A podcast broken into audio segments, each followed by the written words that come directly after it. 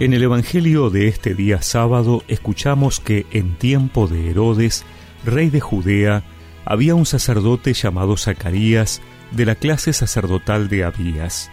Su mujer, llamada Isabel, era descendiente de Aarón. Ambos eran justos a los ojos de Dios y seguían en forma irreprochable todos los mandamientos y preceptos del Señor. Pero no tenían hijos, porque Isabel era estéril, y los dos eran de edad avanzada. Un día en que su clase estaba de turno y Zacarías ejercía la función sacerdotal delante de Dios, le tocó en suerte, según la costumbre litúrgica, entrar en el santuario del Señor para quemar el incienso. Toda la asamblea del pueblo permanecía afuera, en oración, mientras se ofrecía el incienso. Entonces se le apareció el ángel del Señor, de pie a la derecha del altar del incienso. Al verlo, Zacarías quedó desconcertado y tuvo miedo. Pero el ángel le dijo, No temas, Zacarías, tu súplica ha sido escuchada.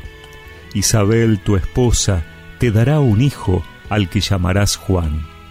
Él será para ti un motivo de gozo y de alegría, y muchos se alegrarán de su nacimiento, porque será grande a los ojos del Señor.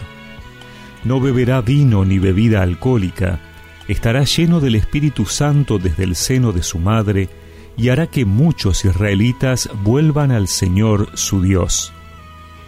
Precederá al Señor con el espíritu y el poder de Elías para reconciliar a los padres con sus hijos y atraer a los rebeldes a la sabiduría de los justos, preparando así al Señor un pueblo bien dispuesto. Pero Zacarías dijo al ángel, ¿Cómo puedo estar seguro de esto? Porque yo soy anciano y mi esposa es de edad avanzada.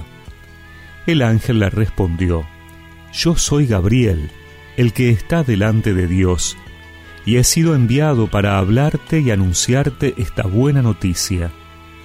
Te quedarás mudo, sin poder hablar, hasta el día en que sucedan estas cosas, por no haber creído en mis palabras, que se cumplirán a su debido tiempo.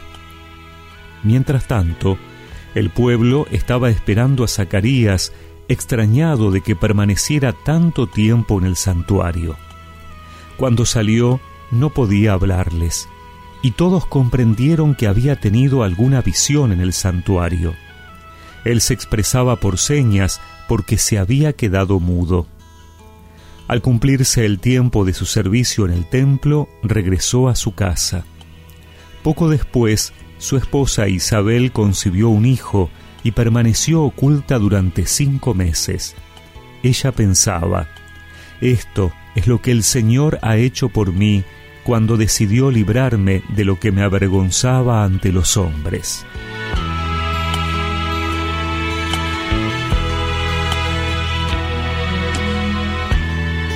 Hemos escuchado en el Evangelio de hoy otra anunciación, la de Juan el Bautista. También se debe a la fuerza exclusiva de Dios, porque Isabel la madre era estéril y los dos, también Zacarías el padre, eran de edad avanzada. Pero ellos eran personas de fe y vivían su fe. Confiaban en Dios, aunque Zacarías duda. La vocación de Juan Bautista, que será grande a los ojos del Señor, no surge por generación espontánea. Está preparada en el corazón y la vida de sus padres, que eran justos a los ojos de Dios. Esto quiere decirnos que en nuestro modo de vivir ya están en juegos otras vidas, otras personas. Antes del nacimiento y de la educación de los hijos, ya se está orientando la vida de los hijos según sea la vida hoy de quienes mañana han de ser padres.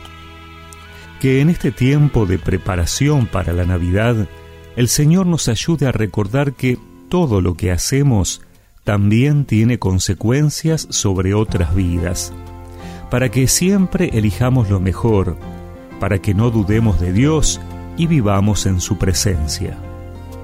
Dios te eligió desde el vientre de tu madre fuiste la voz desde el desierto que anunció que prepararan los caminos que se hallan en los senderos y hacia el hombre vuelva el corazón a Dios. Eres San Juan Bautista, precursor de la verdad.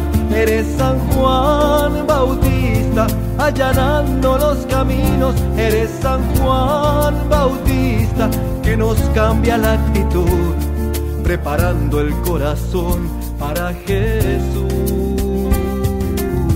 Y recemos juntos esta oración.